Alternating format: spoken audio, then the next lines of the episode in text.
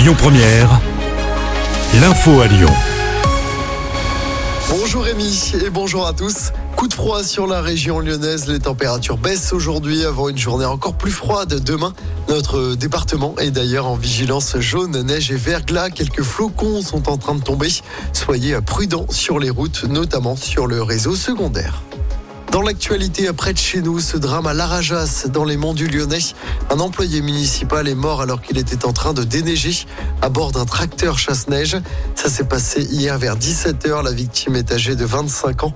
Les secours n'ont rien pu faire pour le réanimer. Les circonstances de sa mort restent à déterminer. Une enquête est en cours.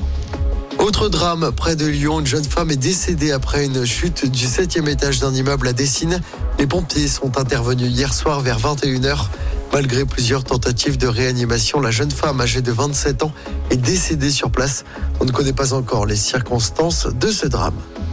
Les salariés de Minelli, bientôt fixés sur leur avenir, le tribunal de commerce de Marseille se prononce aujourd'hui sur la reprise ou non du chausseur. Plus de 500 emplois sont en jeu. Minelli compte plusieurs magasins à Lyon. Après un an d'arrêt, c'est le retour de Plus belle la vie tout à l'heure. La série diffusée à 20h10 sur France 3 pendant 18 ans revient sur TF1.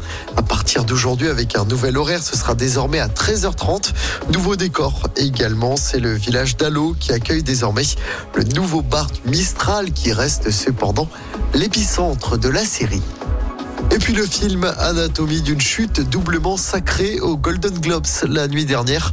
Le film français réalisé par Justine Priet décroche les titres de meilleur film en langue étrangère et meilleur scénario. Un mot de sport pour terminer en football. Le tirage au sort des 16e de finale de la Coupe de France se déroule ce soir à partir de 19h. L'OL et Saint-Priest sont notamment concernés par le tirage. L'OL qui a facilement battu, pour rappel, Pontarlier 3-0 hier après-midi à Besançon. De son côté, Saint-Priest s'est imposé 5-3 contre Feur dans la Loire. Saint-Priest est désormais le petit pousset de cette Coupe de France. Écoutez votre radio Lyon Première en direct sur l'application Lyon Première, lyonpremière.fr et bien sûr à Lyon sur 90.2 FM et en DAB+. Lyon Première